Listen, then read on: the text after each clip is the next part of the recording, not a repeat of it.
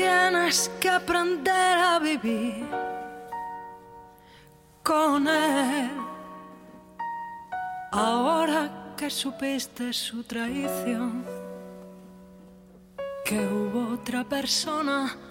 y aunque sea difícil limpiar tu honor, tendrías que olvidarte de fingir para hablarlo cara a cara solos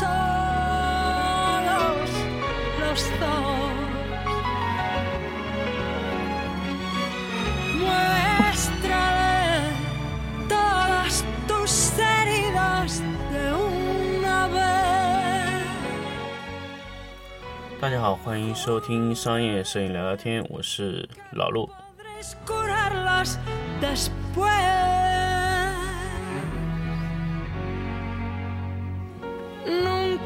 te sentiste capaz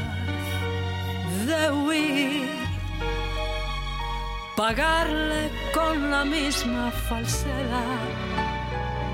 a quien fue tan embustero, pero deberías preguntar por qué jugabas sin tener en cuenta que 大家好，欢迎收听商业聊聊天。我们 来今天来聊一聊一个可以说是一个要没落的品牌——普威。普威可能如果大家接触的银闪器、闪光灯比较少的话，应该都会知道普威这个品牌。普威确实是一个可以说是一个非常可以说是一个非常不知道用什么形容词去形容这个公司，可以说是非常强大的一个公司。但是这么多年，普威一直生产这个引闪器，也没有开发其他的一些产品啊。那么普威造了这么多年，拥有这个引闪器的这个频段专利啊，四百三十三点四二兆赫，这个频段专利，这个是四百三十三的兆赫内普威是最稳定的，几乎没有任何品牌可以使用四百三三兆赫。一般四百三三兆赫你使用的话，普威一旦起诉的话，都是可以赢得官司的。所以现在基本上没有公司去做四百三三兆赫，但四百三三兆赫的触发频段是最稳定的，而且可以提供多重的这个信道传输，它的信号稳定性在五百米以内。远远超过二点四 G 的。大家可以看到，我们现在大家用的这些银闪器都用的二点四 G，就是为了避开普威这个四百三十三兆赫的这个触发频段。包括这个神牛现在也不生产这个 FT 十六的银闪器，因为 FT 十六的银闪器用的就是普威的频段，那这个东西应该是有侵权的。如果说普威要起诉的话，就会有问题。那么普威在国内有起诉过一个公司，就是富图士 （Fortix）。大家如果知道这个公司的话，就知道它旗下有一款有一个银闪器啊，非常非常早了。那个银闪器我老陆也也有过一段时间，有十几个。那么它那个银闪器呢，和普威的二代 Plus 二代和一代完全通用，四个频道，和普威的应该是它的欧版的银闪器是完全一模一样通用，就是说。可以触发它，它也可以触发它，相互触发，也就是说用了同一个频道。那么它的加密手法也是一样的。那么所以这个情况呢，普威在国内就是起诉了这个公司，最后赔偿是可能是最后可能是私了的情况下赔了一百多万美金。那么普威呢，真的它到现在为止，它的银银闪器，它在二点四 G 的频段上的银闪器的稳定性确实没有它的。四百三十三频段的 Plus 系列稳定，Plus 系列的稳定性呢远超现在所有的音闪器，但是只能说普威确实是一个不思上取的公司。这么多年，它的 Plus 系列几乎没有增加新的所谓的一些功能。它的 Plus 二代四个频道啊，四个频道是非常坑爹的。那现在问题是，如果说你用普威的 Plus 二代，你只有四个频道的情况下，如果你的室内的影闪的触发频道多一些的话，你可能就会很麻烦。多组拍摄呢，呃，普威呢还有一个方案可以把它扩展到八个频道。那么什么方案呢？其实大家也清楚，普威是分为美版和欧版，美版和欧版相互之间是不触发。如果你是 Plus 二代的话呢，那你在频道的话的选择上多了八个，啊，啊多了四个。那原来是四个频道嘛，你美版和欧版分开之后，就增加了四个频道。那么。很多人会问，哎，这么多年普威我还要买吗？但是我觉得，普威这个引闪器是一种非常非常低端的引闪器，但是又一种又是一种非常非常高端的引闪器。那么低端怎么说呢？低端的简单的来说，它无法遥控，它只能触发，也就是说它所有的功能都是触发，它所有的一些。呃，新增加的新增的一些功能都是触发，它没有遥控功能，它连 TTL 都不是在四百三十三兆赫上的，都是二点四 G 的。大家可以看到，普威新出的那批可以 TTL 的数据频段触发都是二点四 G 的，也就是说，它在四百三十三兆赫上只能做出一些触发、触发、触发。但是普威的精华就在于四百三十三兆赫的 Plus 系列的触发。它的稳定性确实非常高，但是四百三十三兆赫的触发上，它有一个很头痛的问题，普威自己也没有解决，就是引闪器的距离特别近的情况下，它是无法引闪的。那比如说，两个引闪器小于十五厘米，那在在普威的这个说明书上是清楚的写着，小于十五厘米漏闪率非常高，漏闪率高到什什么情程度呢？百分之七十以上的漏闪率，比如说你按下去十次里面有七次不引闪，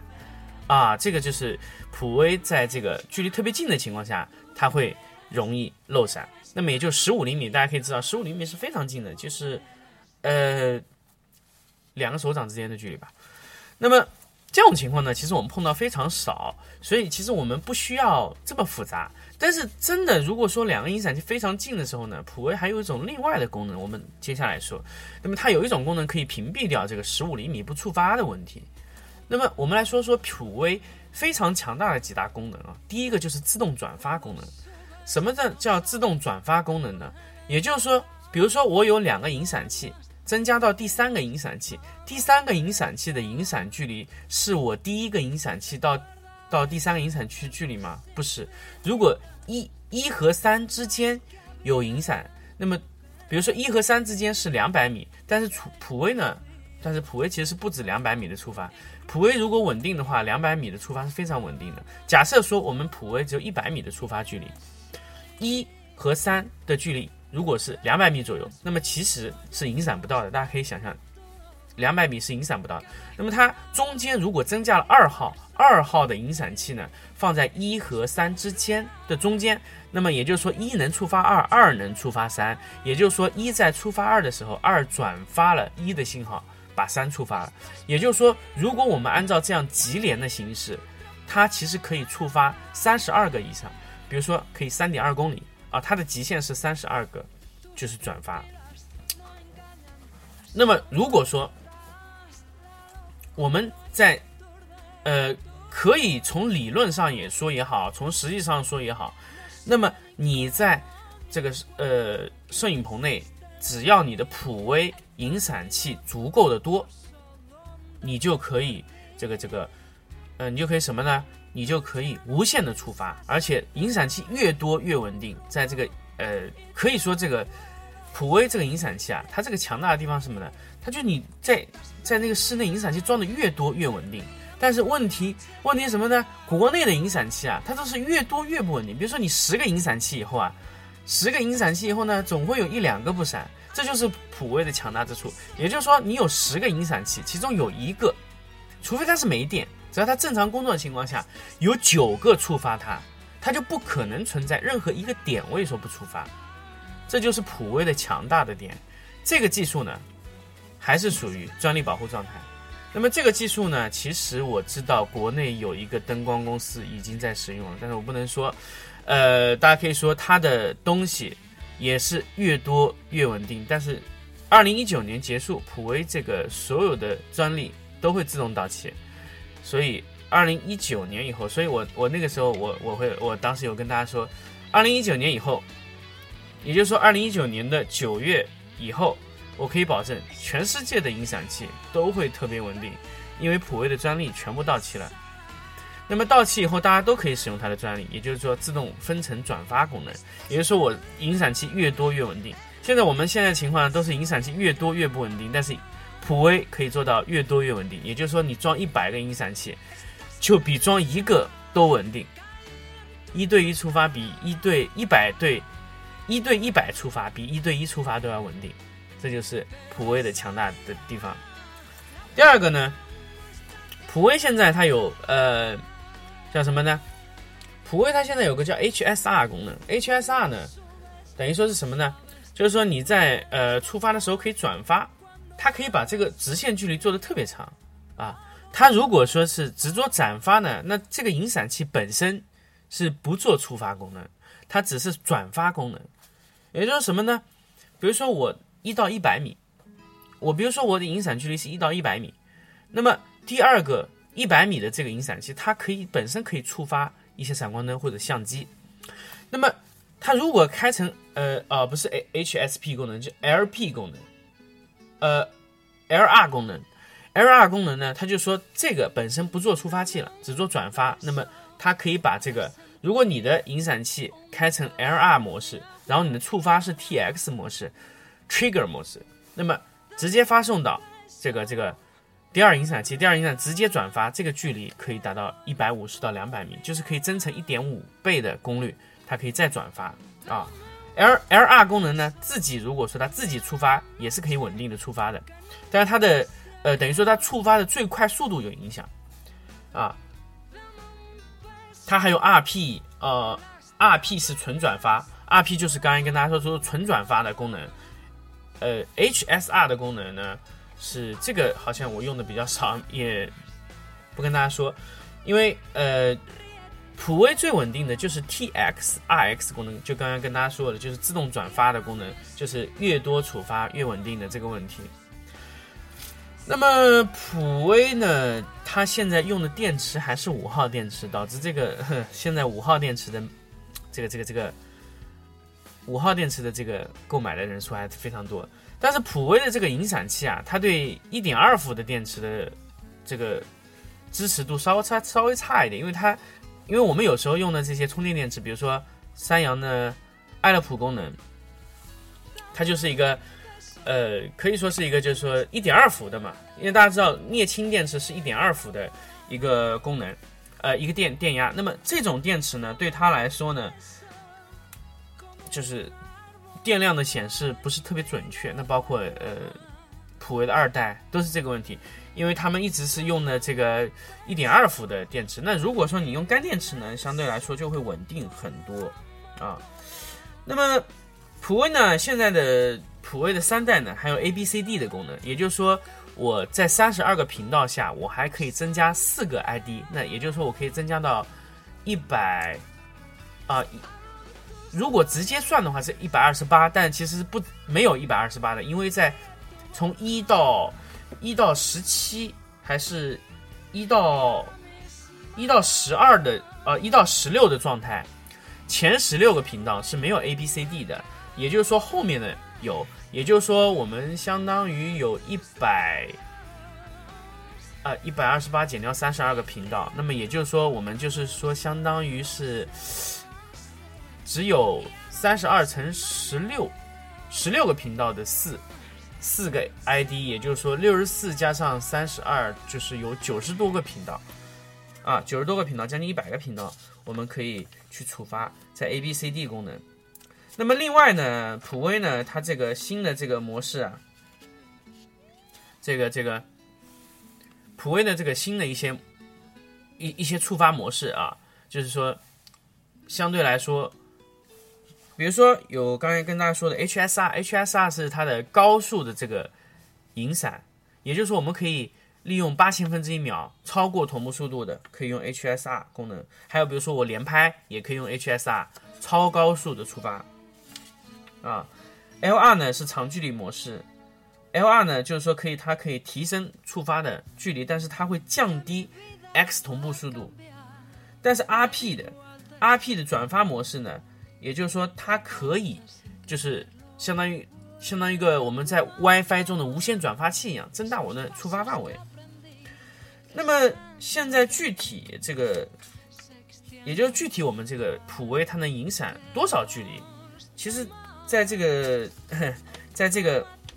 普威的引引闪器的这个说明书上是完全没有写的。到底我哎我这引闪器能引闪多少距离？他自己也不写。但是实际我们测呢，两百米的引闪距离好像是没有问题，直接一对一出发，两百米好像没有问题。如果 LR 呢可以到三百米左右，那么基本上就一点五倍。那么，如果你的引闪器特别多，跟跟跟大家说了，如果说你的引闪器特别多，它有个叫 TXIX 模式，也就是说我既触发又转发这个模式呢，呃，就是几乎可以距离达到一公里左右啊。如果你是引闪器比较多的情况下，就会就会有这种触发的能力。但是呢，普威呢，它这个也没有说是，呃，它限定了说我我我。我说，说我说我能触发多少个，他也没有说。但是其实呢，三十二个左右基本上就差差不多了。但是我们也没有测试过真的极限能触发多少。但是远距离的，一本就是就是一层再触发一层，就是三十二层触发啊，这种是可能就是三十二层左右。但是如果你在一个摄影棚内，那你不会出现一层触发一层的。有时候你可以，比如说一级触发二级，二级触发一级，也有可能。来回触发就会把它触通，这就是我刚才跟大家说，如果你有两个引闪器啊，放的特别近，小于十五厘米，不是特别容易漏闪吗？如果你在选远的地方放了一个一米的位置放了一个引闪器，那么你在触发的时候，虽然你没有一没有触发二，但是二一触发到了三频道，三频道第三个引闪器再触发了，你们两个都可以连续的触发，所以这种触发的形式是最稳定的啊。那么其实。呃，普威我是建议大家买美版的，因为美版是用四百三十三兆赫的，呃，但是它在欧版是用了三百四十兆赫到三百五十四兆赫，那欧版的稳定性相对来说差一些。我们怎么看我们是欧版还是美版呢？其实蛮简单，因为你这个引闪器的背面会写着你的触发的功率，你如果触发的频率啊是四百三十三兆赫，那你这个就是美版的触发器。如果你的触发频率反面写的是三百四十兆赫，那就欧版的。不过对方也会告诉你，这个你这个是什么什么标准。在国内能买到的普威，呃，现在能买的普威 Plus 三，基本基本上啊，都是美版的。那么呃，接下来说大家就说，如果说那我们现在如果今年我们还要去买触发的啊。触发器，我们不要不要着急，还可以买普威，因为普威的价格还挺高。大家可以看到，现在一个普威的 Plus 三代还要将近九百块钱一个，也就是说我买一对，就是可以触发的情况下，就要花一千八到一千六，八百块钱也有，八百到九百之间，关键看你怎么买，基本上就八九百块钱一个。那么你如果触发，那么你就是一对触发，就是要一千六左右。那么这个情况呢，因为普威我说了，它是一个很高级也很低级的触发器，因为它只能触发，啥也干不了。而且呢，说实话啊，现在普威拿在手上这种感觉，做工还是比较糟糕的。呃，它这个塑料感觉像回龙塑料，屏幕呢又非常小，啊，这个黑不拉几的。然后热靴的底座呢也是塑料的。我们实际使用中呢，热靴底座摔破的普威不在少数，非常的多。而且普威这个东西呢，其实看起来又特别大，然后看上去呢又很笨重这么一个东西，按钮呢完全是机械的。看上去非常不高级，可以跟大家说，你拿在手上没有八百块钱的感觉，但是因为它稳定，所以你还能买它。如果说有一天它这个专利失效了，二零一九年，那么到二零二零年，我们可以买任何的品牌啊，比如说有新的功能，只要用它的频道，用它的自动转发模式，都可以在专利失效期以后可以大家特别生产的话，那我可以说，基本上我们就解决了这个漏闪的问题啊。那么这种。这种引闪器呢，就相当于，但是我相信啊，二零二零年开始，基本上呢，这个普威的成本啊，或者怎么样，它的销售价格都会直线下降，因为它没有优势了嘛，大家都可以生产。那么现在普威它现在这几年也专注于打官司状态，也就是最后几年了，它需要把该搞的搞出来。那之后呢，因为它这个专利本身就不保护了，所以它本身打官司能力也弱一些。所以说，大家可以知道这个普威的优点是什么。那么，当然你现在手手上如果有普威，如果你你想这个卖掉，还是值点钱的。但如果你到这个普威的专利失效以后，那我我想想，普威应该是，嗯，应该最不值钱的东西了。好，我们分享一个普威的这个故事，就分享到这里。其实普威也是一个我们大家就是听闻很多年，但是其实也没怎么用过的一个设备，但是现在又要面临到被淘汰这么个情况，所以跟大家也是一个感慨吧。其实，但是它现在你如果还要用普威的话，还是一个非常好的东西。好，我们这期关于普威的节目呢，就跟大家分享到这里，我们下期再见。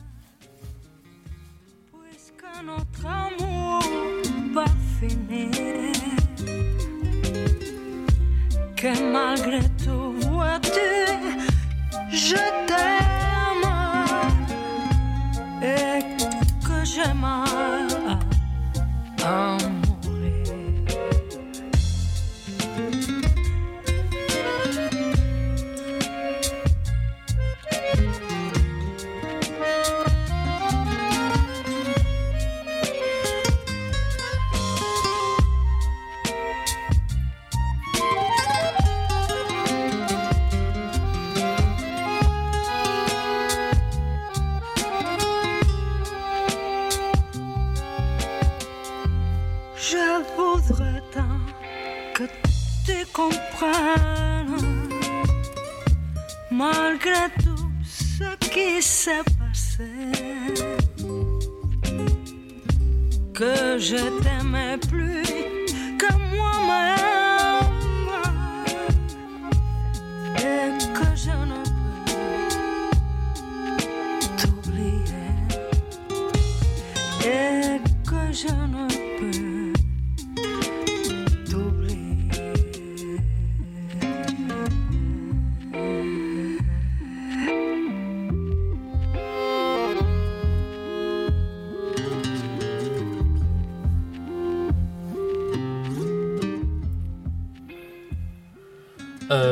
这期节目呢，突然发现老陆少说了一个东西，当然是一个彩蛋。如果大家可以听到这里的话，就就还是有一个非常好的东西。那普威还有一个技术呢，呃，是什么技技术呢？就是它可以在同一个触发信号下分成四个频段同时发射，那么保证